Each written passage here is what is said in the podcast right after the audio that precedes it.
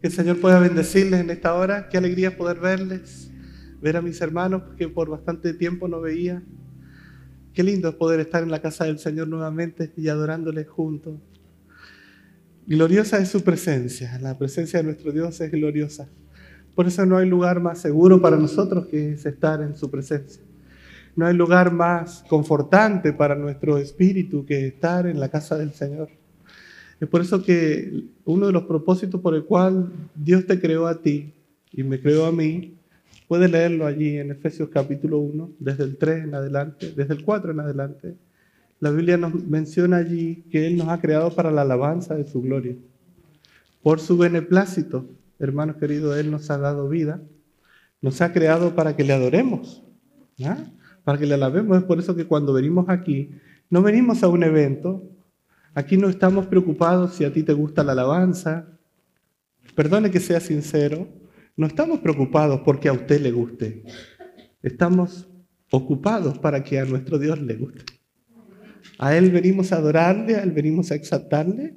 Él es el, importante en, en este culto. Es por eso que venimos con nuestros corazones rendidos a Él.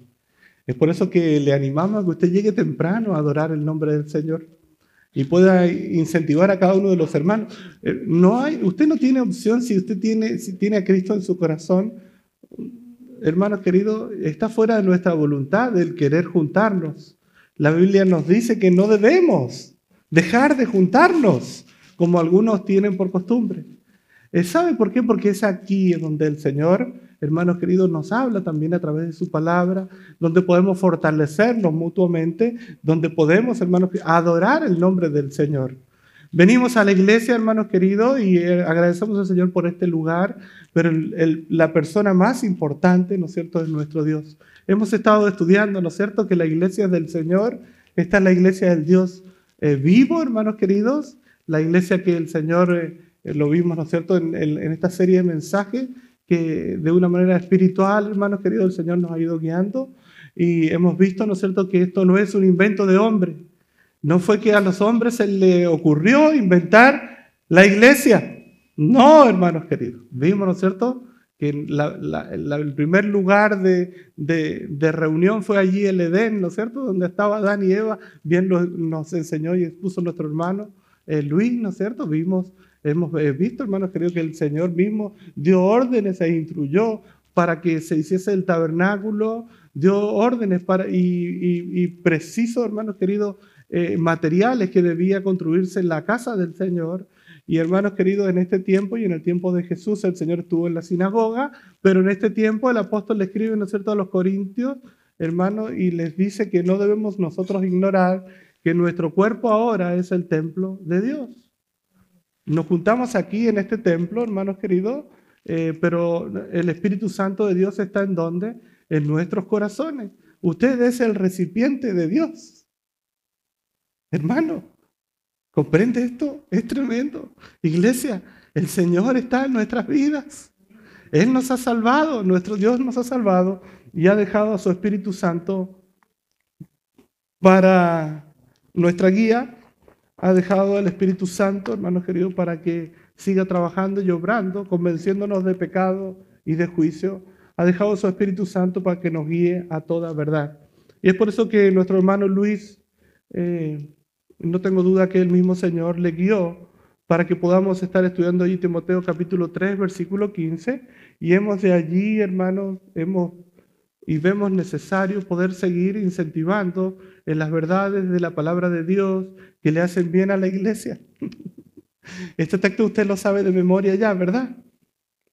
Dice, para que si tardo, el apóstol Pablo hablándole a Timoteo, no voy a explicar quién es Timoteo, ya lo hemos visto, para que si tardo sepas cómo debes conducirte en la casa de Dios, que es la iglesia del Dios viviente, columna y baluarte de la verdad.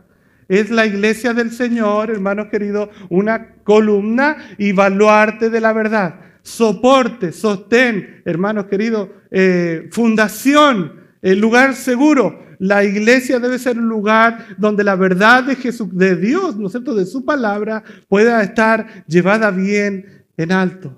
Hemos visto, hermanos queridos, entonces, que nuestro, nuestro Señor, ¿no es cierto? Eh, en primer lugar, Él es el fundamento de la iglesia. Esa es una de las verdades que tú y yo debemos sostener. Amén. Hermanos queridos, si no está Cristo como fundamento de la iglesia, no existe iglesia.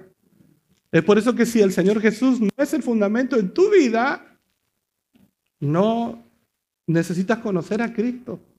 Y Él te está esperando con los brazos abiertos. Necesitas reconocer que eres pecador. Y necesitas, como el Señor Jesús le dijo, ¿no es cierto?, a sus discípulos, si alguien quiere venir en pos de mí, niéguese a sí mismo, tome su cruz, muera su yo interior, muera lo que usted cree, a lo que usted piensa, y sígame. Hermanos queridos, y el Señor nos, ya, nos hace, ¿no es cierto?, parte de, su iglesia. Él nos perdona. Y hermanos queridos, tenemos claro, ¿no es cierto?, que a través de Cristo la obra redentora ha sido completada. Es por eso que hemos visto que eh, la iglesia, ¿no es cierto?, es del Señor, la iglesia está sostenida sobre el fundamento que es Cristo. Es por eso que está muy lindo, puede estar muy lindo el templo, muy lindo la silla, puede estar muy lindo, y agradecemos al Señor por el ministerio de adoración, por todo lo que puede haber aquí, hermanos queridos, pero nada de eso ocupa el primer lugar. Cristo es el que ocupa el primer lugar. Es por eso que en tu vida ni siquiera tú debes ocupar el primer lugar. Hermanos queridos, cuando hablamos de que nuestra vida debe estar fundamentada en Cristo, estamos hablando que tu vida y la mía debe estar fundamentada en la obediencia a la palabra del Señor. La palabra de Dios es nuestro fundamento. Es por eso que lo vimos como una columna, ¿no es cierto? Una columna de la iglesia, la palabra de Dios. Hermano, la Biblia ¿ah? es es la guía, ¿no es cierto? La guía para tu vida, para la mía. Es la palabra de Dios la que nosotros debemos cuidar y guardar. Que nadie te cambie eh, la mente. Eh, la palabra no ha, no ha dejado de ser lo que es. Es la palabra inspirada por Dios, útil para enseñar, para corregir, para instruir, para redarguir, para instruir en justicia, a fin de que todo hombre, toda mujer, todo niño, toda niña sea enteramente preparado ¿Para qué? Para buena obra. Es la palabra de Dios. Lámpara es a mis pies, tu palabra. Y lumbrera a mi camino. Hermanos, es por eso que nosotros, si queremos, hermanos, si nosotros sacamos la palabra de Dios como una columna en la iglesia, hermanos queridos, la iglesia se cae. Las emociones son secundarias. Hermanos, la palabra de Dios produce en nosotros emoción es que cuando tú ves tu vida tan pecadora y ves al Señor con tanto amor y con tanta gracia, es imposible que no te emociones. Dios trabaja en nuestras emociones para mover nuestra voluntad, pero nuestras emociones nunca pueden estar por encima de la palabra. En primer lugar en tu vida, hermanos queridos, Vimos el fundamento de Cristo. En segundo, hemos visto, hermanos queridos, que la palabra de Dios debe cumplir un rol fundamental para sostener, ¿no es cierto? Y la iglesia debe ser esa columna y baluarte de esta verdad. La palabra de Dios es verdad. Tú tienes que ir a votar en un tiempito más, ¿no es cierto? Por esta nueva constitución. Preste atención, hermanos queridos, cuidado, ¿eh? Si bien nosotros no estamos llamados a hacer proselitismo de ningún tipo, pero hay verdades que son fundamentadas en la palabra y que tú como hijos del Señor no puedes transar. Es por eso que yo le animo en el nombre del Señor a que pueda leer cada una de estas propuestas, ¿no es cierto?, para la nueva constitución. Yo la he leído y es más, hay un, escrito, hermanos queridos, en la cual nosotros como pueblo del Señor, no porque nosotros, hermano, es que tú no puedes ir, si Dios dice en su palabra que Él rechaza, yo también rechazo. Y en eso debemos ser claritos. Veíamos y estudiamos hoy día con los chicos, ¿no es cierto?, algunas de las verdades que se rechazan. Eh, y la iglesia debe, debe guardar, hermanos queridos, la palabra del Señor. Por eso el énfasis, ¿no es cierto? Y el sobreénfasis a que usted estudie la palabra. Hermanos queridos, que estudiemos la palabra. Eh, eh, no solo el énfasis, ¿no es cierto?, del de liderazgo en la iglesia, sino aún el Señor Jesús oró al Padre pidiendo por sus discípulos y por los que habían de venir. Y él dijo, santifícalos en tu palabra, porque tu palabra es verdad. Hermanos queridos, si sacamos, ¿no es cierto?, la verdad de la palabra de Dios, hermano, hay cosas en la palabra que tú no puedes entender. Tranquilo, ora al Señor, ¿no es cierto? Clama a mí y yo te responderé, dice, ¿no es cierto? El profeta. Y te enseñaré cosas grandes y ocultas que tú no conoces. Y la verdad, hay otras cosas que no vamos a conocer nosotros, porque lo que ha sido revelado y tú puedes entender, para ti es. y esto nos lleva a seguir estudiando, ¿no es cierto?, la palabra, pero hay muchas verdades que no las vamos a poder comprender. Por eso nosotros creemos, hermanos queridos, en la palabra del Señor, desde Génesis hasta Apocalipsis. Yo creo, hermanos queridos, en la palabra del Señor e incentivo a la iglesia a creer hasta en los títulos, hasta en el índice, hermanos queridos. La palabra de Dios es Santa Biblia para mí y es un tesoro aquí, ¿ah? como un himno que cantamos. Hermanos queridos, otra de las verdades que debemos sostener es la verdad del Evangelio verdadero. ¿Lo vimos, recuerdan? ¿Ah? Porque hay evangelios que son evangelios falsos. Hermanos queridos, todo evangelio, ¿no es cierto?, que no pone a Cristo en primer lugar y pone al hombre y las necesidades del hombre en primer lugar. Hermanos queridos, hay que tener cuidado con esto. Un evangelio en el cual se enfatiza eh, eh, en los bienes económicos y, y, en tu bienestar y en tu multiplicación económica, en vez de que tú debes seguir a Cristo y vivir en santidad. Y te muestra aún que Cristo no es que Él era pobre, sino que él tenía mucha plata porque él es el dueño del oro y todo. Es por eso que tú tienes que, eh, conversaba tiempo atrás y me dice, no, porque en la Biblia hay muchos versículos que hablan acerca del dinero. Sí, hermano, yo dije, hablan del dinero, pero hablan de lo mal que el dinero hace. Porque el amor al dinero, hermanos queridos, hace muy mal al hombre. Es por eso que el Señor Jesús les dijo a sus discípulos chiquillos, por favor, eh, no, hagan tesoros aquí en la tierra donde la polilla y el hollín corroen, sino hacer tesoros, porque el amor al dinero es el peor de todos los males, porque donde está tu tesoro, también está allí tu corazón. Hermanos queridos, es por eso que la palabra misma del Señor Jesús nos llama a nosotros a buscar primeramente el reino de Dios y su justicia. Y las demás cosas, el Señor las va él es nuestro proveedor. Él es nuestro Jehová Jireh.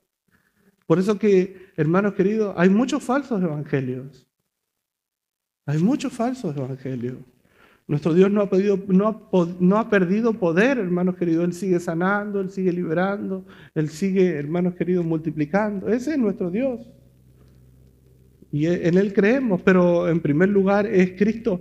En primer lugar, hermanos queridos, es la verdad del Evangelio de Jesucristo que significa de que tú y yo somos pecadores, morimos, estábamos muertos en nuestros delitos y pecados, pero y, nuestro, y, la paga de ese pecado, Corintios capítulo 16, puedes leer, hermano, era que nosotros teníamos que morir, pero Dios nos amó y en su misericordia envió a su Hijo Jesucristo para que tú y para que, para que nosotros podamos ser salvos. Y Él murió, hermanos queridos. Él fue 100% Dios y fue 100% hombre y sufrió la cruz, el justo murió por los injustos. Fue Cristo que no debía morir en ese lugar. Deberíamos morir nosotros por nuestro pecado, pero Él entregó su vida por amor. Y esa es la gracia, la gracia del Señor. Y podemos obtener esta salvación no por méritos propios, no porque vengamos al templo, no porque hagamos buenas obras, las cuales vamos a hacerlas si estamos en Cristo, ¿no es cierto? Efesios capítulo 2, versículo 9. Hermanos queridos, del, del 8 en adelante, no somos salvos por, la, por lo que tú puedas hacer o lo que tú puedas dar. Es por eso que si tú das tu ofrenda, tu diezmo al Señor, eso no puede comprar tu salvación. Cristo la compró en la cruz. No hay nada que nosotros podamos hacer aquí para poder comprar aquello que el Señor lo hizo. Porque por gracia soy salvo por medio de la fe. Y esto no es de vosotros, pues es un regalo de Dios. No es por obras para que nadie se gloríe. Hermanos queridos, hay tanto evangelio hoy en día falso. Es por eso que nosotros debemos apegarnos a la verdad de la palabra del Señor. Y si sacamos el Evangelio verdadero del medio de nuestro templo, hermanos queridos, no hay iglesia. No hay iglesia. Otra de las cosas que vimos y otra de las verdades, hermanos queridos, que nuestro Dios es un Dios sabio y quiere que tú y yo vivamos con la sabiduría de Dios. Porque hay sabiduría de Dios y sabiduría que es de este mundo. Pero la sabiduría de Dios, Filipenses, eh, Santiago, leía a nuestro hermano, produce paz. ¿Ah? Produce, hermanos queridos, eh, crecimiento en nuestras vidas. La sabiduría de Dios, hermanos queridos, transforma, la sabiduría de Dios es inigualable, porque el principio de la sabiduría, ¿dónde comienza?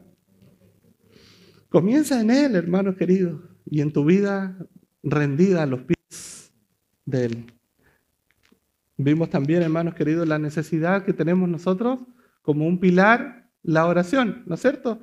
Eh, déjeme volver un poquito a la sabiduría. Significa que si en la iglesia, hermanos queridos, nos creemos más sabios que Dios, que Él ha escrito su palabra, hermanos queridos, está, está así tambaleando la iglesia de Cristo.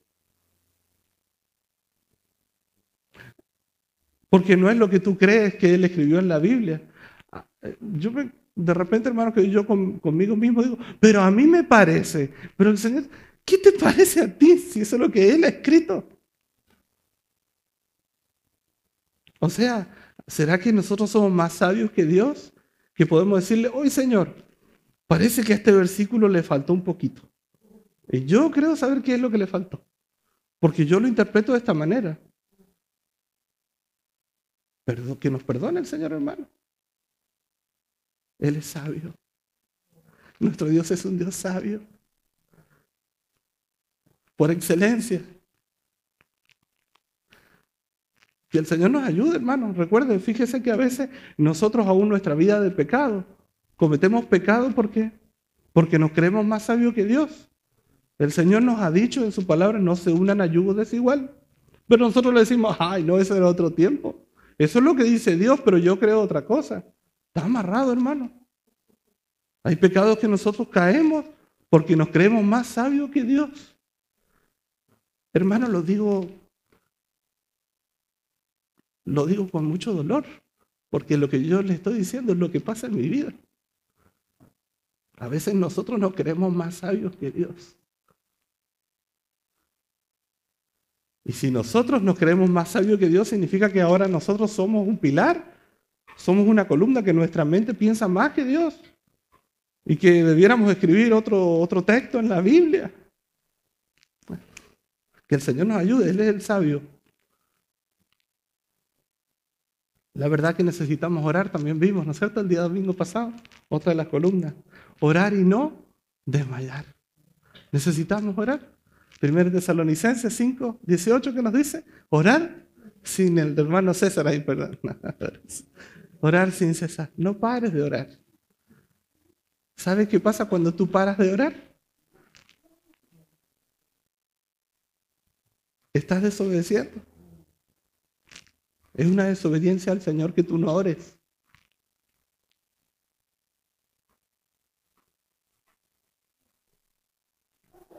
Dios dice en su palabra que debemos orar sin cesar, de que el Señor Jesús profirió eh, parábolas, ¿no es cierto?, ahí en Lucas, hermanos queridos, hablándole a los discípulos acerca de la importancia de la oración y que debemos orar para no desmayar. Es más, el Señor Jesús los, invitó a los discípulos a caminar en un tiempo complicado para Él, en el cual se estaban tomando decisiones sumamente importantes eh, eh, en el reino del Señor. Y Él les dijo, velad y orad, ¿para qué? Para que no entréis, no caigáis en tentación. Y dice la palabra que cuando Él bajó del, monte, los, los halló a todos orando, ¿no es cierto? Los halló durmiendo. ¿Cuántos aquí están durmiendo? Que el Señor nos ayude, hermano. ¿Cuánto tiempo pasas tú orando? Si no hay oración, significa que no hay comunicación. La iglesia es la amada. La iglesia es la amada. ¿Y quién es el amado? ¿Quién es el amado? ¿Mm? Significa que si tú no oras, no estás hablando con el amado. Si en un matrimonio no hay conversa,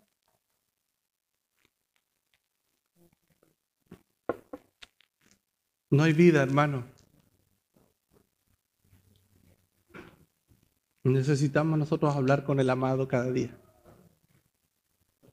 ¿Dónde estás, palomita? Que te esconde. Se me viene a la mente un, versículo ¿no de Cantar de los Cantares. ¿Dónde estás? Te he llamado, te he buscado y no te encuentro. Que el Señor nos ayude a vivir, que seamos nosotros, ¿no es cierto? Eh, hombres y mujeres dispuestos a pasar tiempo en oración al Señor. Amén. Esto también debe ser demostrado en nuestras reuniones de oración. Hermanos queridos, si bien, bueno, por el tiempo, por a veces la distancia, y porque a veces nos inventamos el libro de las excusas, ¿cierto, Sergio? A veces no podemos llegar, pero nos hace bien orar juntos. Nos hace bien, nos fortalece, pero donde tú estés, no dejes de orar. ¿Cuánto tiempo pasas orando?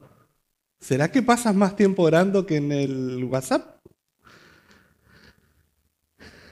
Que el Señor nos ayude, ¿no es cierto? Y debemos incentivarnos a que pasemos tiempo en la oración.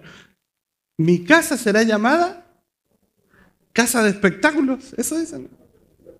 La casa de los espectáculos, donde hay humo, donde hay buenas luces, buena música. eso es, hermano, está amarrado. Por eso agradecemos al Señor porque están los chicos del ministerio aquí, ¿no es cierto? ellos no han podido y no saben guiar. Pero cuando los chicos no están y no hay música, ¿será que no vamos a adorar al Señor? Sí lo hacemos igual, ¿no es cierto? Porque no venimos a un espectáculo. Siempre le digo a los chicos y a los músicos, ensayen, ensayen, ensayen. Pero cuando vengamos aquí, nosotros desaparecemos. Porque no debemos nosotros ser vistos. Es más, yo estoy hasta en contra de, la tarima, hermanos queridos. Ni siquiera nosotros deberíamos estar más altos que ustedes, al mismo lugar. Porque si hay alguien que debe ser levantado y exaltado es Cristo. Que Él sea siempre exaltado en nuestras vidas y podamos nosotros buscarle. 1 Corintios 6, 19, lo leímos, lo cité recién, pero búsquelo. Vamos a, quiero volver loco un poquito a los chicos del, proyector. Porque otra de las verdades que quiero compartir el día de hoy con ustedes es la verdad del Espíritu Santo. Hermanos queridos, entonces, haciendo un resumen a todo lo que ya he dicho, así como hemos declarado, Cristo es el fundamento de la iglesia. Amén. Ahora digan amén, hermano. Cristo es el fundamento de la iglesia. En Cristo somos salvos, mis hermanos. Cristo es nuestro sustituto. Cristo nos ha redimido. Cristo es quien nos justifica. Hay pecados en tu vida. Cristo es quien nos justifica. Se me viene la palabra de Juan, ¿no es cierto? La primera carta de Juan. Hijitos míos, no pequéis. Pero aún si pecáis, abogado tenemos para con el Padre a Jesucristo. Si pecamos, Él es fiel y justo para perdonar nuestros pecados y purificarnos y limpiarnos de toda maldad. Él es quien nos justifica, hermano, ante el Padre. Él es quien nos regenera.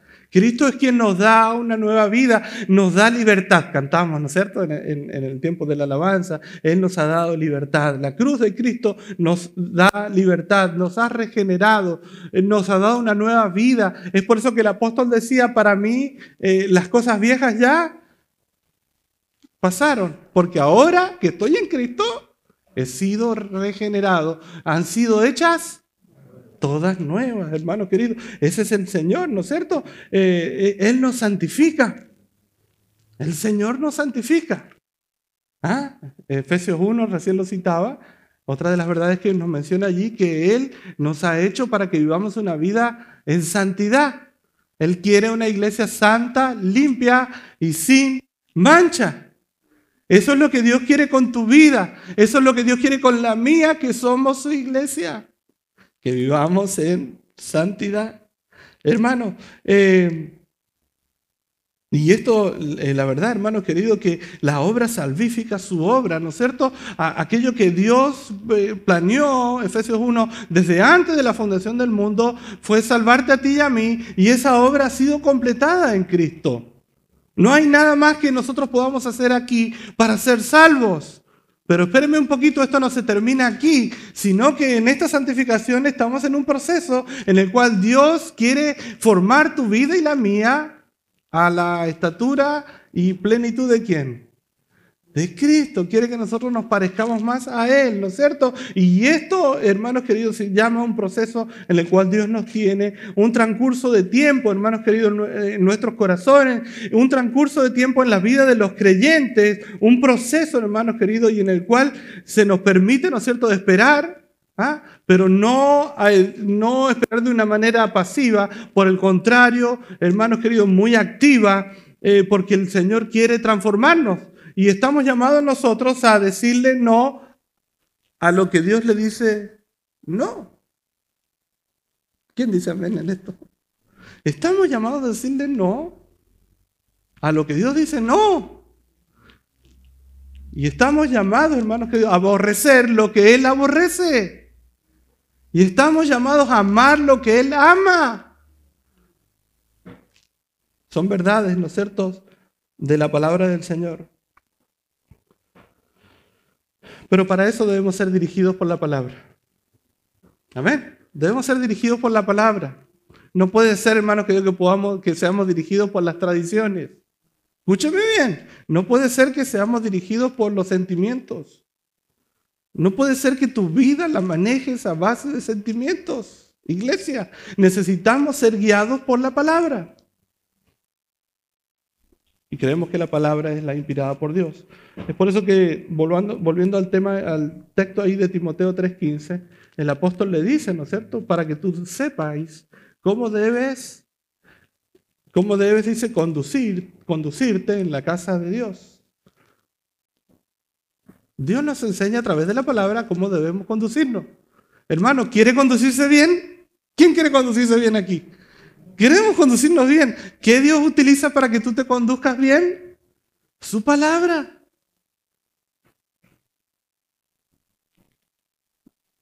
Ve la necesidad que tenemos de conocer su palabra.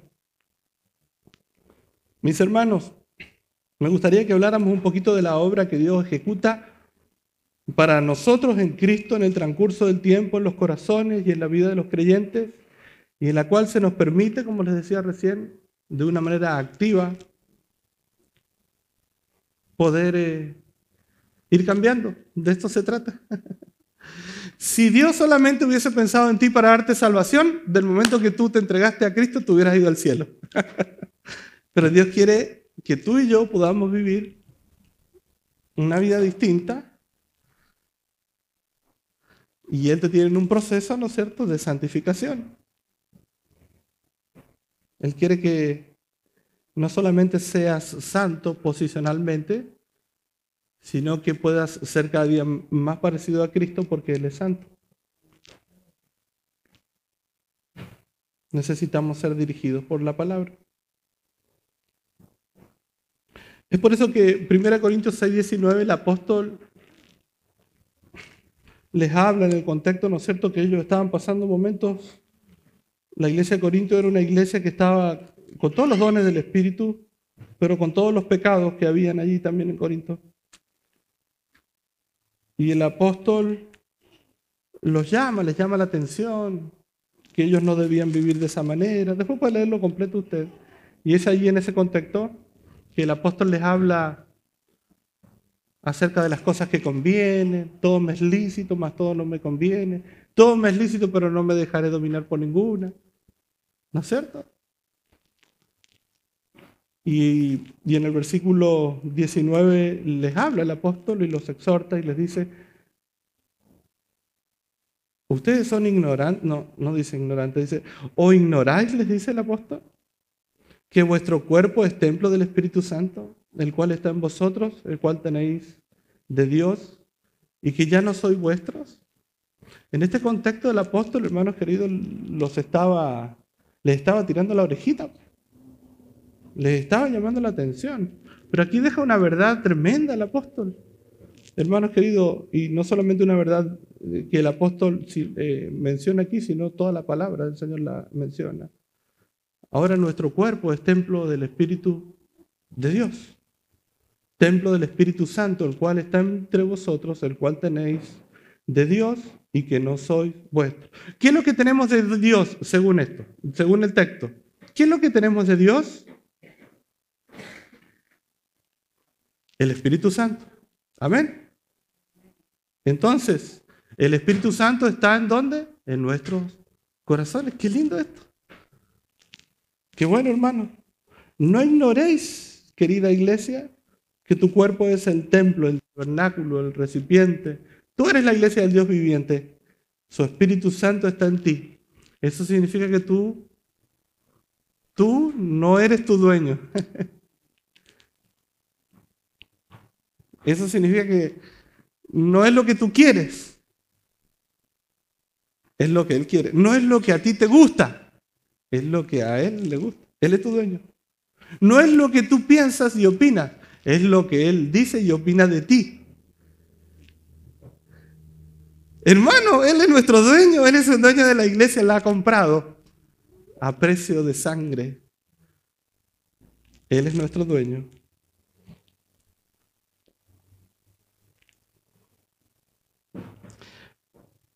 Dios el Padre, hermanos queridos, quien nos ha creado, es nuestro dueño.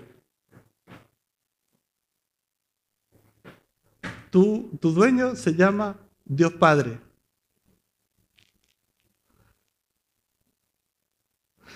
Tu dueño se llama Jesucristo, quien nos ha redimido.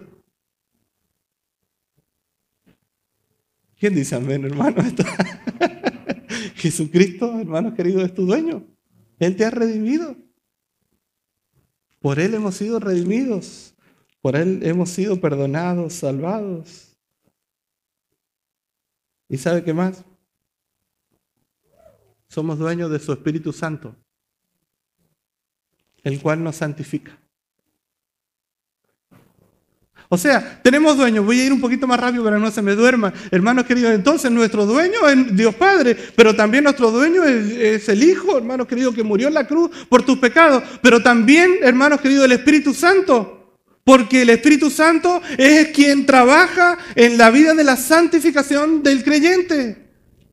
Tu dueño, hermanos queridos, también es el Espíritu Santo. Es por eso que esta es una verdad que la iglesia no puede ignorar, porque cuando sacamos el Espíritu Santo de Dios de nuestras congregaciones, hermanos queridos, la iglesia se cae. ¿Por qué? Porque el Espíritu Santo, hermanos queridos, el Espíritu Santo es Dios mismo. Es la tercera persona de la Trinidad. De hermanos queridos, es el Espíritu Santo el que está contigo. El Espíritu Santo es el que está con nosotros, está con la iglesia. Es por eso que el Señor Jesús les habla allí en Juan capítulo 16, del 13 al 14. Voy a ir rápido aquí. Juan 16, del 13 al 14. ¿Qué es lo que les dice?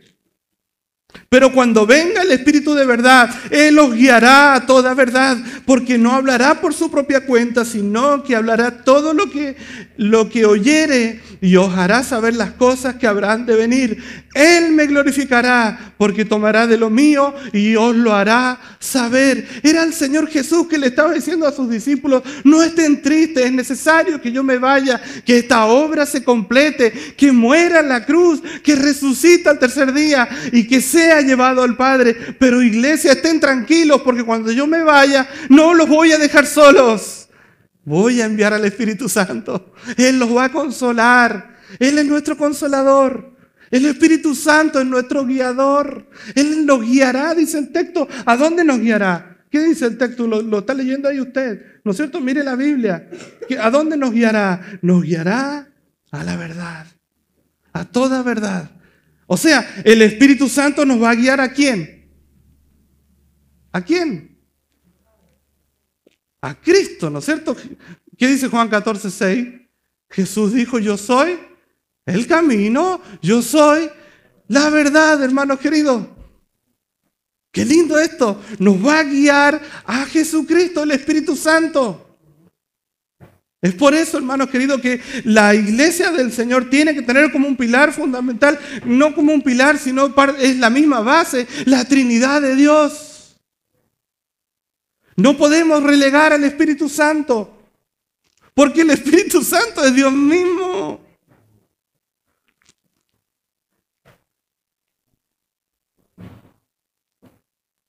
Y el Espíritu Santo es tu dueño. El Espíritu Santo es el que está contigo todos los días. El Espíritu Santo está allí cuando tú caes en pecado. Él está, porque ¿dónde está? Lo leímos recién. ¿Quién es el recipiente del Espíritu Santo en este tiempo? Porque en los últimos tiempos yo no habitaré en templos hechos por manos de hombres. Porque el Señor ahora está, hebreo, ¿no es cierto?, en nuestros corazones. Y Él ha puesto, ¿no es cierto?, su palabra, su ley, ¿en dónde? Acá, en tu corazón. Tú vas al baño, el Espíritu Santo está aquí dentro tuyo.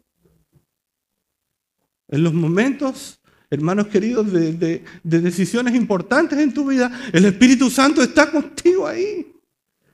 Se da cuenta que esto es tremendo. Esto es tremendo porque cuando hemos tomado malas decisiones, el Espíritu Santo está ahí. Si verdaderamente tenemos a Cristo en nuestros corazones, el Espíritu Santo se entristece, dice la palabra. Sería un pecado intentar pensar cómo haría el Espíritu Santo. Pero ¿cómo haría yo? Agacharía mi cabeza en medio de tanto pecado. Dios nos llama, hermanos queridos, a que como iglesia, ¿no es cierto? Sepamos que el Espíritu Santo, hermanos queridos, es parte de la fundación de nuestra iglesia. Es una verdad que debemos sostener. Algunos dicen que los bautistas no tenemos el Espíritu Santo de Dios. Esa es una verdad que algunos dicen de nosotros y que somos más fríos que pata pingüino. Eso puede ser. Pero si no tuviésemos el Espíritu Santo de Dios, no seríamos iglesia de Cristo. El Espíritu Santo no es una fuerza activa como creen los testigos de Jehová. El Espíritu Santo es Dios mismo y está contigo. Está conmigo, hermano querido. Está con la iglesia. El Espíritu Santo de Dios es tu dueño. Es el Espíritu Santo la tercera persona de la Trinidad. Y mire, a lo largo de la Biblia usted puede encontrar varios, varios textos. Mire, en el Antiguo Testamento no hay mucho que hable acerca de la Trinidad, pero el Espíritu Santo sí se presenta. Pero mire, antes de eso, abra la palabra del Señor allí en, en, en Romanos 8:23. Un texto que la Lore leyó recién.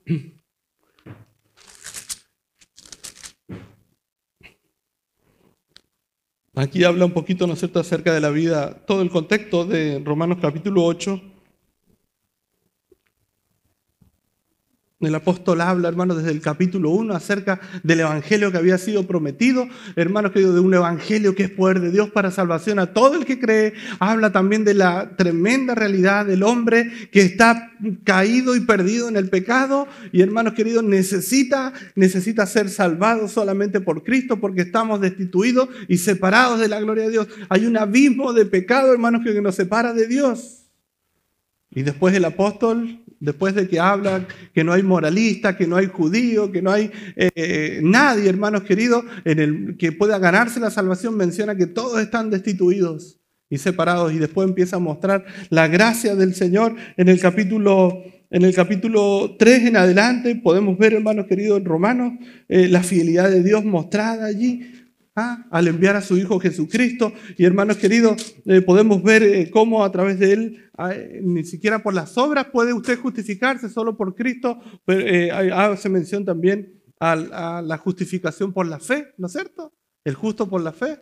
Hermanos queridos, también habla de la paz y el gozo que podemos tener. En, la antigüedad no estaban escritos los títulos, pero qué hermoso que podamos nosotros ahora contar con estos, con estos títulos. Y eh, muestra, hermanos queridos, que debemos ser siervos para la justicia de Dios. Y en el capítulo 8, mm, no, el capítulo 7, eh, hermanos que nos, nos da una, nos, nos enseña la palabra del Señor a cómo tú y yo debemos luchar contra el pecado.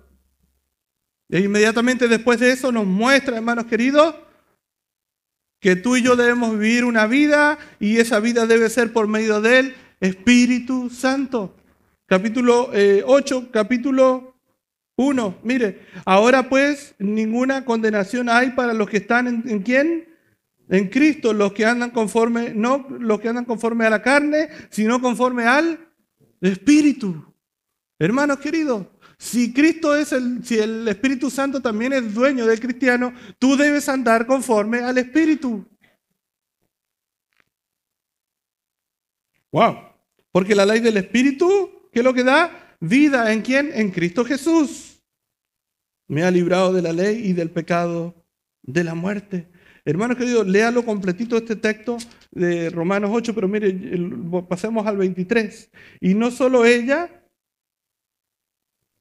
y no solo ella, sino que también nosotros mismos que tenemos las primicias del Espíritu, nosotros también gemimos dentro de nosotros mismos, esperando la adopción, la redención de nuestro cuerpo.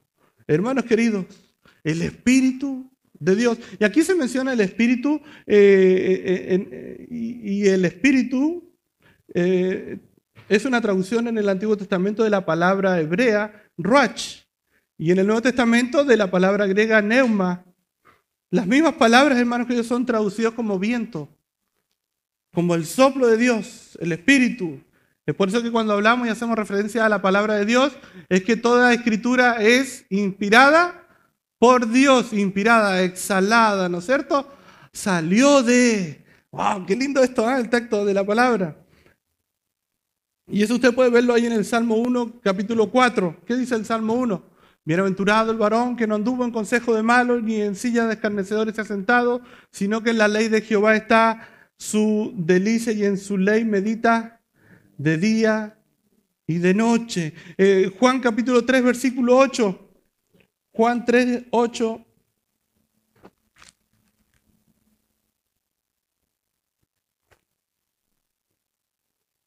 Y el viento sopla de donde quieres y oye su sonido mas ni sabe a dónde viene ni a dónde va. Así es todo aquel que es nacido del Espíritu. El Señor Jesús hablando con Nicodemo, ¿recuerdan allí?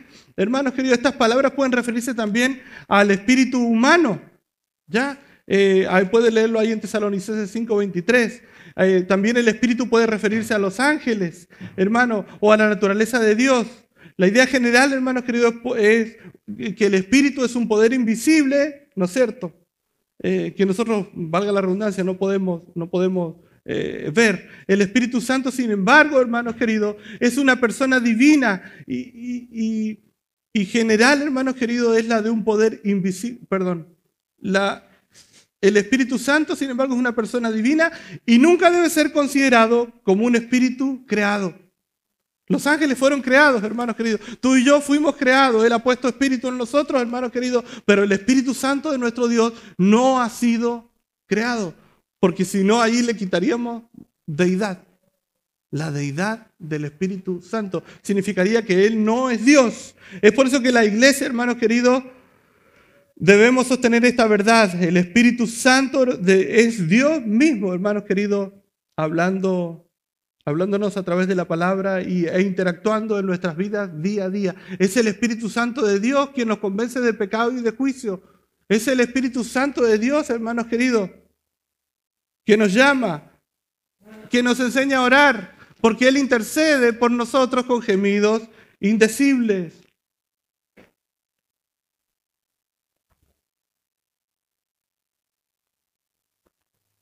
No podemos negar la personalidad del Espíritu Santo. El Espíritu Santo, hermanos queridos, se llama Espíritu Santo porque es santo, porque es parte de la Trinidad. Por eso es el Espíritu Santo. y si, él es, si nuestro Dios es santo, tres veces santo, también el Espíritu Santo tiene esa misma naturaleza. Y Él es el autor de toda la santidad del hombre. Y eso puede ver en Lucas capítulo 11, versículo 13. Él es santo. Lucas 11:13. Si la memoria no te ayuda, hazte una de papel. Por eso tengo una yo aquí. Lucas 11:13. Pues vosotros siendo malos sabéis dar buenas dádivas a vuestros hijos, ¿cuánto más vuestro Padre Celestial dará el Espíritu Santo a los que se lo pidan? El Espíritu es un Espíritu Santo, así lo menciona la palabra, el texto. Él es autor de toda santidad. El Espíritu Santo es el consolador. Juan 14, 16, ¿quién lo puede buscar rapidito? 14, 16.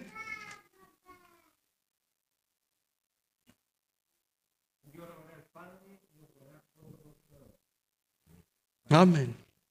Amén. Y otro consolador, lo habíamos leído recién, ¿no es cierto? Hermano, en los momentos de dolor, en los momentos de angustia, de dificultad, Él es quien nos consuela. Es el Espíritu Santo de Dios quien nos consuela. Los títulos, hermanos queridos, que menciona la palabra revelan su relación con el Padre. Mateo 3:16, Él es el Espíritu de Dios. Lucas 4:18 es el, el, Espíritu del Señor. Jueces capítulo 3, versículo 10, Él es el Espíritu de Jehová. Mateo 10:20, Él es el Espíritu de vuestro Padre. La palabra del Señor está llena del Espíritu Santo, hermano. Los títulos que revelan su relación con el Hijo, con Cristo, hermanos, nos dice Romanos 8, 9, lo leíamos recién, el Espíritu de Cristo. Filipenses capítulo 1, versículo 19, lo, estoy ganando a los chicos, ¿no? El Espíritu de su Hijo. Lo tiene ahí, ¿no es cierto? Atrás. Estoy con Reina Valera, 1960. Eh, el Espíritu de Jesucristo. Gálatas capítulo 4, versículo 6, el apóstol les habla lo de Galacia, el espíritu de su Hijo. Los títulos revelan, hermanos queridos, a lo largo de toda la palabra, los atributos, así como los atributos que tiene Dios, los atributos que tiene el Espíritu Santo. ¿Por qué? Porque el Espíritu Santo también es Dios. Hebreos 9, 14. Él es un espíritu eterno. Romanos capítulo 1, versículo 4. Él es el espíritu de santidad. O sea, es eterno, es santo. Apocalipsis 3.1 menciona, hermanos queridos, los siete espíritus. Esto implica su perfección, hermanos queridos. ¿eh? Ese es nuestro, nuestro Dios. Los títulos, hermanos queridos, en la palabra también revelan no solamente sus atributos, sino también revelan su obra. ¿Qué vino a hacer el Espíritu Santo? Juan 14, 17, el Espíritu de verdad. Es por eso, hermanos queridos, que aquellos que hemos nacido de nuevo y el Espíritu Santo está en nuestras vidas y hemos sido sellados con el Espíritu de la redención, que son las arras de nuestra herencia adquirida en Cristo, Él está acá en nosotros, en nuestros corazones, y debemos vivir en verdad, porque el Espíritu Santo nos llama a vivir en verdad, porque Él es Espíritu de verdad. Juan 14, 17. Romanos capítulo 8, versículo 2 nos muestra allí que el espíritu es un espíritu de vida. El espíritu da vida, hermano.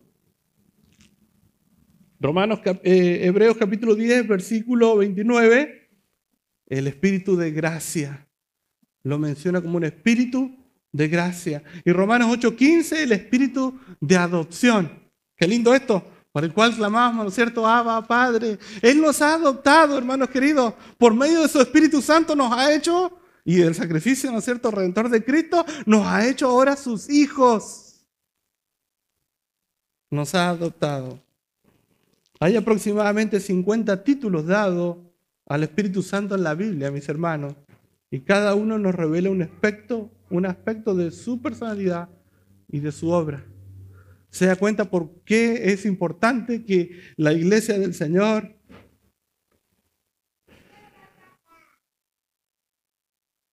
no deje el Espíritu Santo de lado, porque Él es parte, de, Él es el fundamento también de la iglesia. Cristo, Dios Padre y Espíritu Santo, Santísima Trinidad.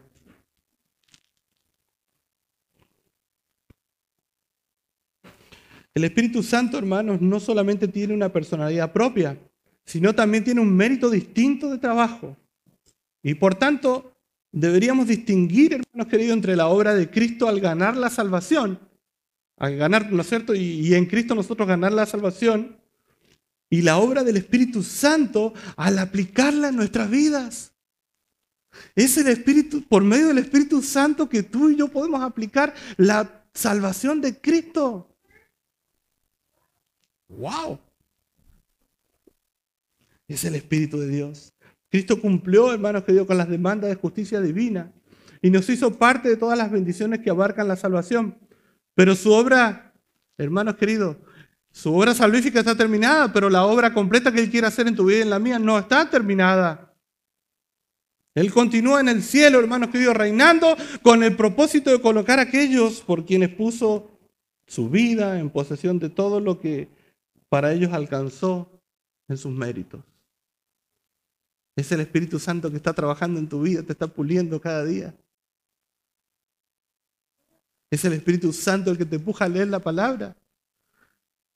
Es el Espíritu Santo que te anima a orar, el que te anima a estudiar la palabra, al venir al templo.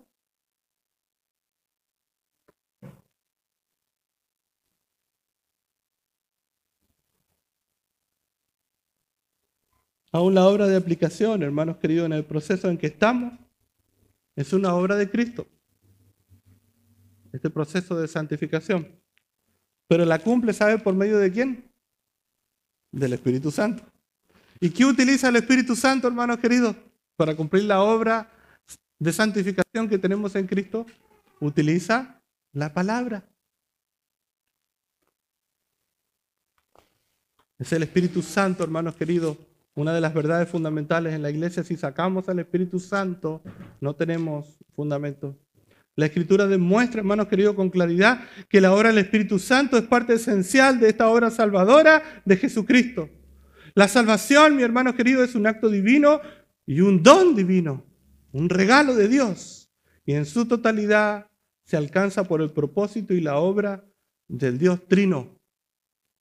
Santísima Trinidad. Efesios capítulo 1, del 3 al 14, usted puede leerlo. Mire, quiere abrirlo un ratito, mire, ábralo, recién hemos citado varios versículos de allí. Efesios capítulo 1.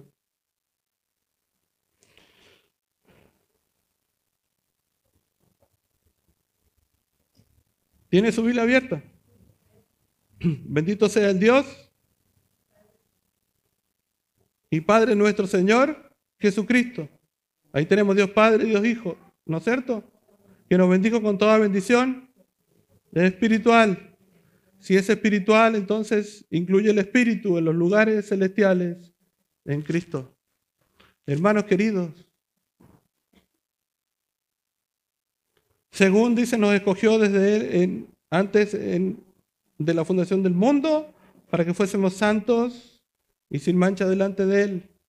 En amor, habiéndonos predestinado para ser adoptados hijos suyos por medio de Jesucristo según el puro afecto de su voluntad de la voluntad de Dios Padre, para la alabanza de su gloria y su gracia con el cual nos hizo aceptos en Cristo, en el amado, en quien éramos redención por su sangre, el perdón de pecados, según la riqueza de su gracia, que hizo sobreabundar para con nosotros toda sabiduría e inteligencia, dándonos a conocer el, el ministerio de su voluntad, según su beneplácito, el cual se lo ha propuesto en sí mismo. ¿A quién utiliza el Señor?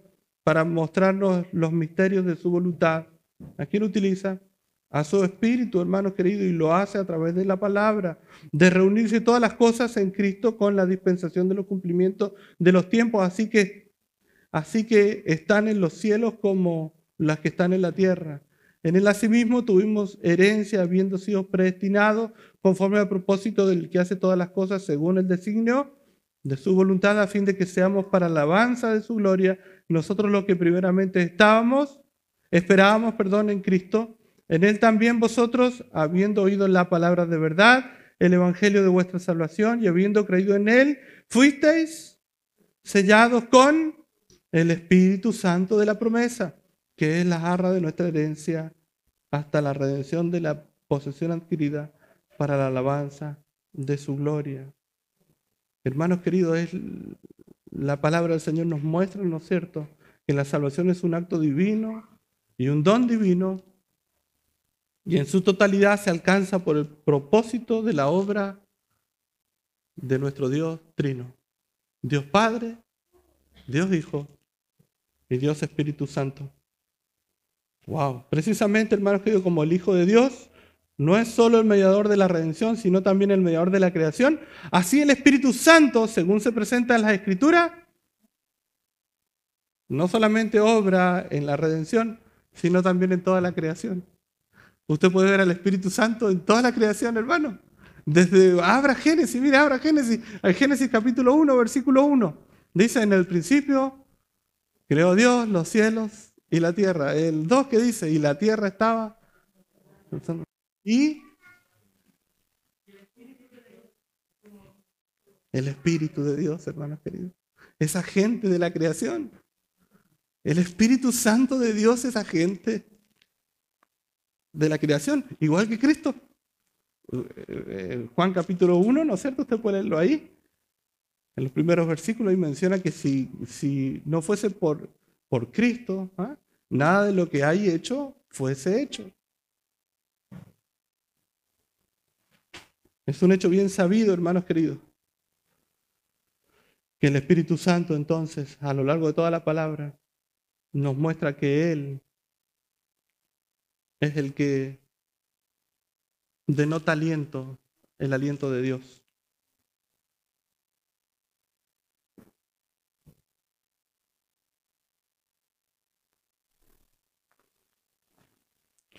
Job capítulo 32, vamos chicos rápido, 32, 8. Dice, por la palabra de Jehová fueron hechos los cielos. Y todo el ejército de ellos por el aliento, ahí subraya ahí, aliento. Hálito, ¿no es cierto? Aliento de su boca. El Espíritu Santo de Dios, hermanos queridos, ahí en, en la creación. Salmo 33, 6. Por la palabra de Jehová fueron hechos también los cielos y todo el ejército de ellos por el hálito de su boca. Ah, perdón, me, me... no es el mismo, ya, ahí está. Y hermanos que en algunos ejemplos también en el Antiguo Testamento, hablando acerca del Espíritu, es tan solo un sinónimo de Dios, el Espíritu. Mire, el Salmo 139 del 7 al 8, un texto que conocemos mucho. El salmista, ¿qué es lo que dice? ¿No es cierto? Ahí hablando ¿A dónde me iré de tu espíritu? ¿Y a dónde iré de tu presencia? Si subieran los cielos, allí, estás tú, y si en el cielo hiciese mi estrado, he ahí tú estás. ¿Quién es Isaías 40:13? Isaías 40:13. ¿Quién enseñó al Espíritu de Jehová o le aconsejó enseñándole? ¿Quién? Se hace la pregunta, ¿no es cierto? Hace la pregunta del profeta Isaías.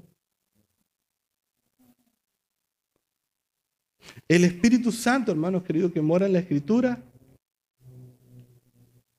y de que Él depende por completo su existencia, viene de Dios y las ata a Dios. Las palabras que han sido inspiradas por el Espíritu Santo vienen de Dios y las ata a Él. Mire Job 33.4. El Espíritu de Dios me hizo. Y el soplo del Omnipotente me dio vida. Job 34, del 14 al 15. Si él pudiese, si él pusiese sobre el hombre su corazón y recogiese así su espíritu y su aliento, toda carne perecería juntamente y el hombre, ¿cómo se volvería? Al polvo. Porque Él es el que da la vida. Por el Espíritu Santo de Dios, hermanos queridos, tenemos vida. Salmo 104, 28 al 31. Les das, dice, Salmo 104, ¿lo tienen chicos? 28 al 31. Les das, dice el, el 28, recogen, abres tu mano, se sacian de bien. Esconde su rostro, se turban. Les quitas el hálito, dejan de ser y vuelven al polvo. Envías tu espíritu, son creados y renuevas las fuerzas de la tierra.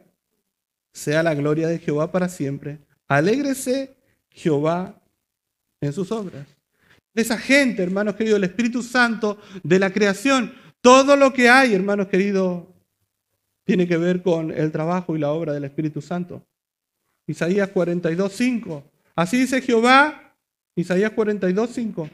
Así dice Jehová Dios, creador de los cielos y el que los despliegue, el que los despliega, el que extiende la tierra y sus productos, el que da aliento al pueblo que mora sobre ella y espíritu a los que por ella andan.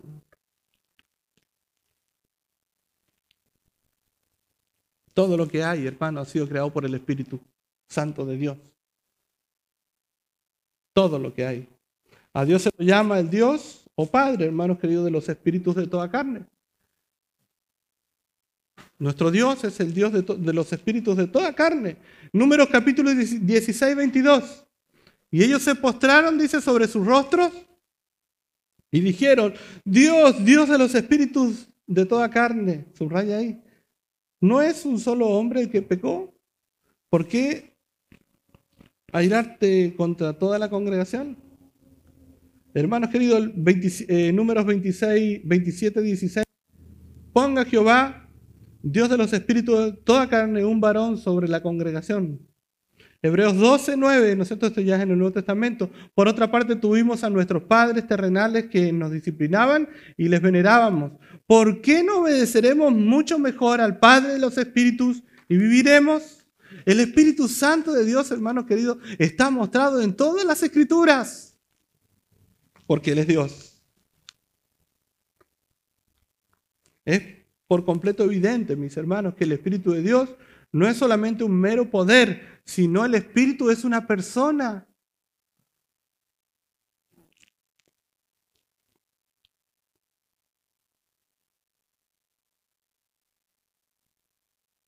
El Espíritu de nuestro Dios genera la vida y lleva la obra creativa de Dios a su cumplimiento. A través de Cristo, hermanos queridos, nosotros tenemos salvación. Tu Espíritu Santo trabaja en que toda la obra, la obra de santificación, ¿no es cierto?, en la vida de cristiano, en la vida de la iglesia pueda cumplirse. Mis hermanos queridos, con toda evidencia se desprende del Antiguo Testamento que el origen de la vida, de su mantenimiento y su desarrollo dependen de la intervención del Espíritu Santo. Si no estuviese el Espíritu Santo, o retirar al Espíritu Santo, hermanos queridos, Dejarlo de lado significa la no existencia, significa la muerte.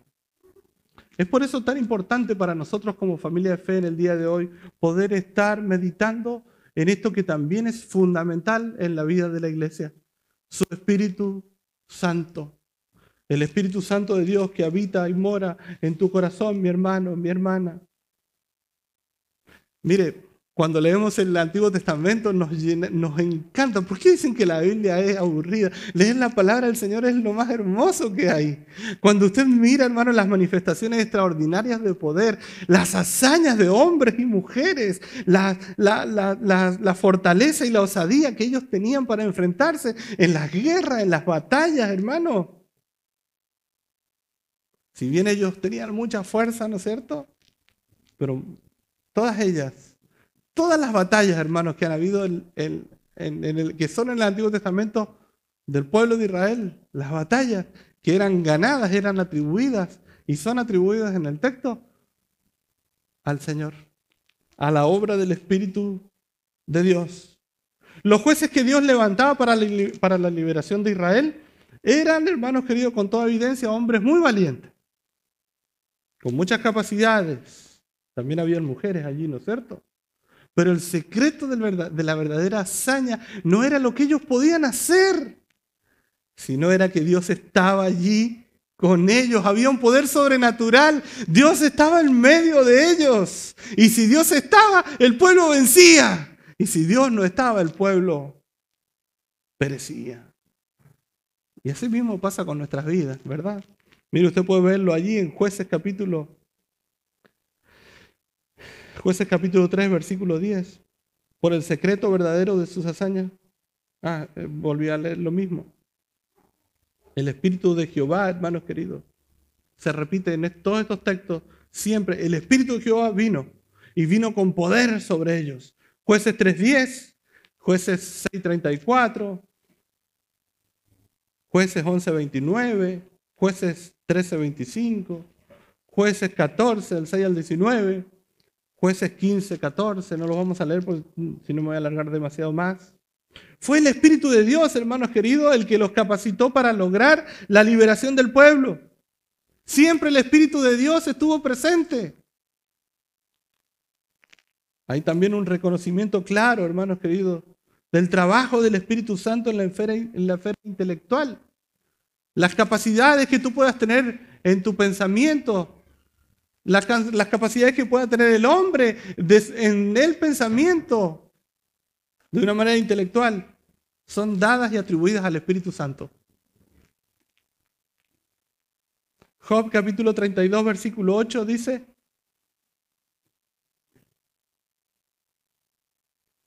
el libro habla, ¿no es cierto? En este texto dice, ciertamente espíritu hay en el hombre y el soplo del omnipotente lo hace. ¿Qué lo hace? Que entienda. El entender las cosas. Job 32, 8, ¿no es cierto?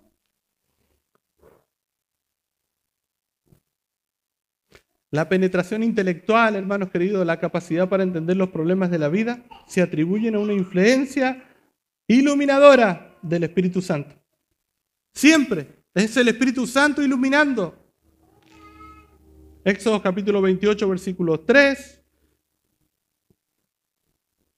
Éxodo 31, 3, 35, 30. Uy, tenemos muchos más para ver, hermanos hombres determinados, caracterizados por dones especiales, fueron todos, hermanos queridos, capacitados para hacer la más fina obra que se, que se habla eh, con respecto a la manufactura en relación con la construcción del tabernáculo. Recuerda, lo mencionábamos recién. Y el adorno de las vestiduras sacerdotales. Todo, hermanos queridos, fue guiado por su espíritu. Nehemías 9, capítulo 20. Es el Espíritu Santo de Dios el que no debe estar fuera de la iglesia, porque Él es Dios, mis hermanos queridos. Números capítulo 27 y 18 nos muestra allí que Josué fue elegido como, como el sucesor de Moisés. ¿Por qué? ¿Por qué fue elegido? Lea, leamos ahí 27 y 18. Busque su Biblia ahí. Números 27, 18. ¿Por qué fue elegido como sucesor?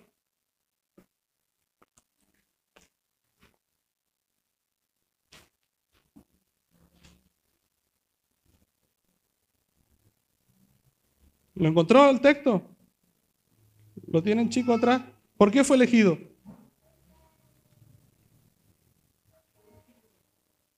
Porque tenía el Espíritu del Señor. Cuando Saúl y David, hermanos que fueron ungidos como, rey, como reyes, el Espíritu del Señor vino sobre ellos, capacitándolos para tan tremendo trabajo. Es el Espíritu de Dios, hermanos queridos, el que se mueve. Pueden verlo ahí, ¿no es cierto?, en Samuel capítulo 10, del 6 al 10. El Espíritu de Dios, hermanos queridos, también obró con claridad en los profetas, como un espíritu de revelación. Hermanos, es el Espíritu quien utilizó y reveló la obra de Dios, ¿no es cierto?, a los hombres, utilizando a los profetas. Qué tremendo.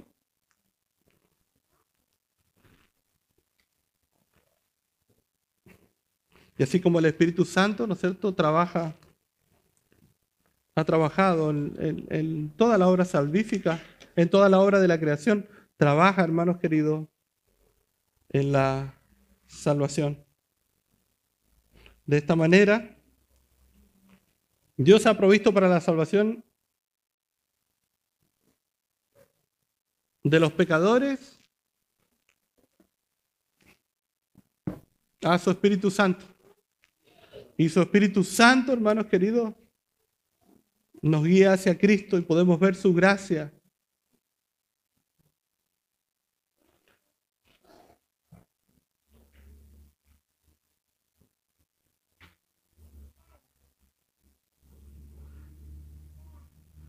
Juan capítulo 1, 16 y 17.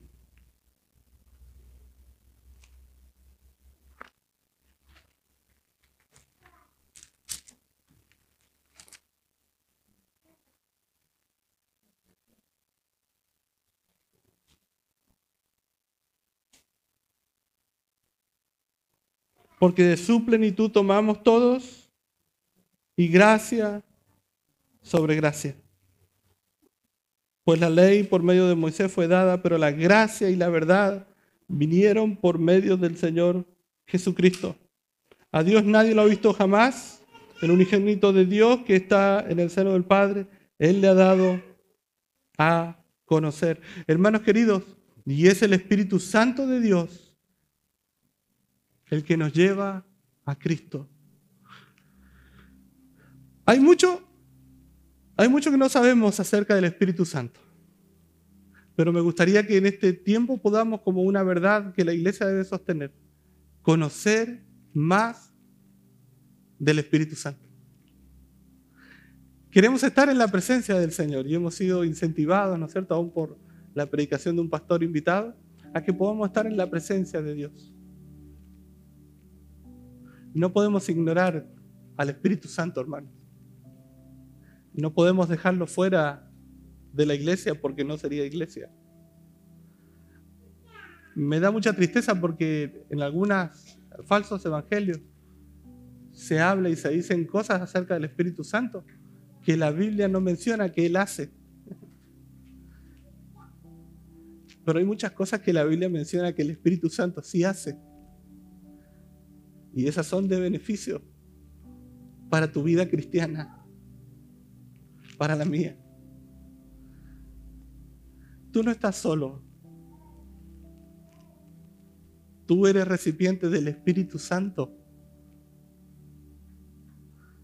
Es por eso que si el Espíritu Santo está dentro de nosotros, somos llamados a vivir una vida distinta. Hemos ojeado, ¿no es cierto? Y a través de muchos pasajes de la Biblia podemos, hemos visto en el Antiguo y ni siquiera alcanzamos a tocar el Nuevo Testamento, cómo el Espíritu Santo de Dios está siempre presente. ¿Y sabes qué? El Espíritu Santo de Dios también quiere estar presente en tu vida. Si tú nunca le has entregado tu corazón al Señor, Él quiere estar presente en tu vida. Es necesario reconocer nuestros pecados y volvernos a Cristo. Y si hay convencimiento de pecado y de juicio en tu corazón, es porque el Espíritu Santo de Dios ya está orando. Mis hermanos queridos, estudiar acerca del Espíritu Santo es estudiar acerca de Dios.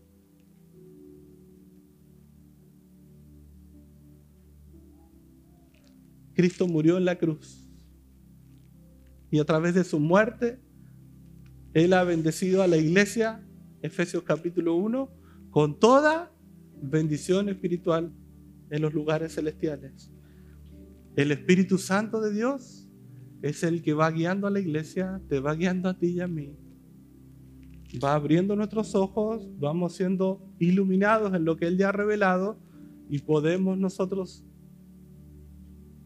ver y poder comprender cuán maravillosa gracia es la de nuestro Dios, la cual nos ha salvado.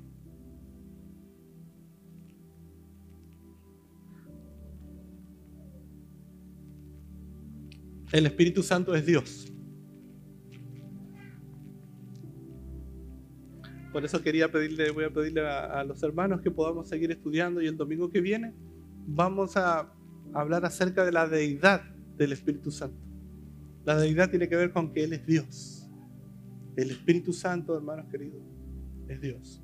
Si sacamos la verdad del Espíritu Santo del medio de nuestra vida, del medio de la iglesia, no es iglesia. Bendita Trinidad. Cerremos nuestros ojos. La Biblia nos dice que el Espíritu Santo es quien examina nuestras vidas. Él es quien nos fortalece. Él es quien nos sustenta.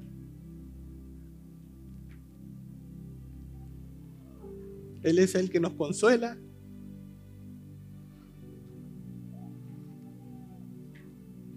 Él es el que nos guía a la verdad. Y pucha que la verdad nos hace bien, hermano. Conocer a Cristo es lo mejor que nos puede haber pasado. Qué precioso es el Espíritu de Dios, mis hermanos. Yo creo en el Espíritu Santo el Señor y dador de la vida,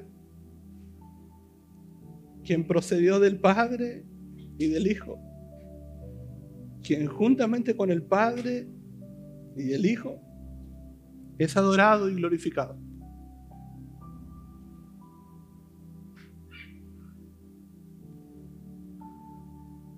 Señor, bendice a tu iglesia. Bendícenos, Señor. Y gracias porque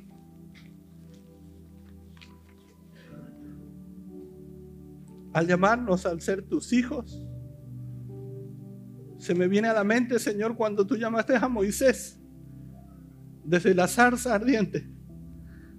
Esa zarza ardiendo allí. Y cuando él se arrima, tú le dices, Moisés, quita tus sandalias, porque el lugar donde tú estás santo es.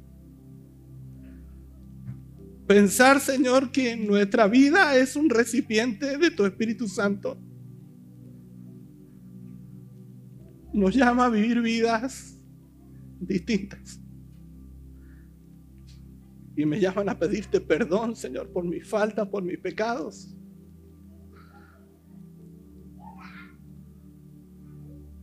Porque si esa tierra donde estaba allí esa zarza es santa, esa misma presencia es la que está en nuestros corazones en esta hora. Y es tu Espíritu Santo quien, nos conoce ¿Es tu Espíritu Santo el que está todo el día con nuestras vidas? ¿Es a tu Espíritu Santo al que contristamos? ¿Es a tu Espíritu Santo al cual engañamos? ¿Es a tu Espíritu Santo al quien cerramos las puertas de nuestros corazones?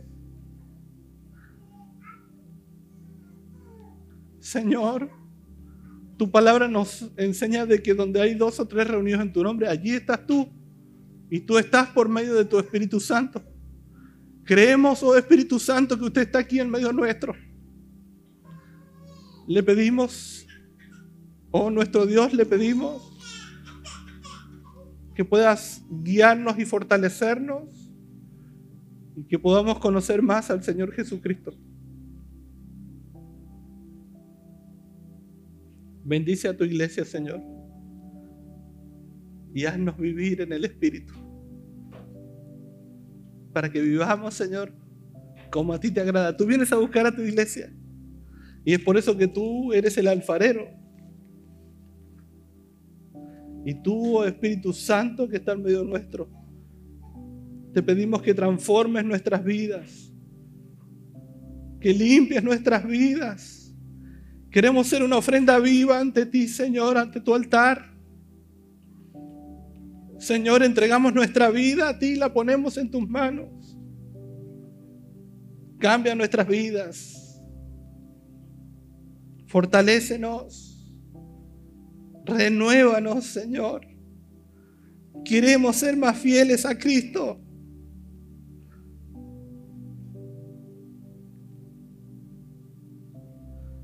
Qué lindo, Señor, para nosotros es poder meditar en tu palabra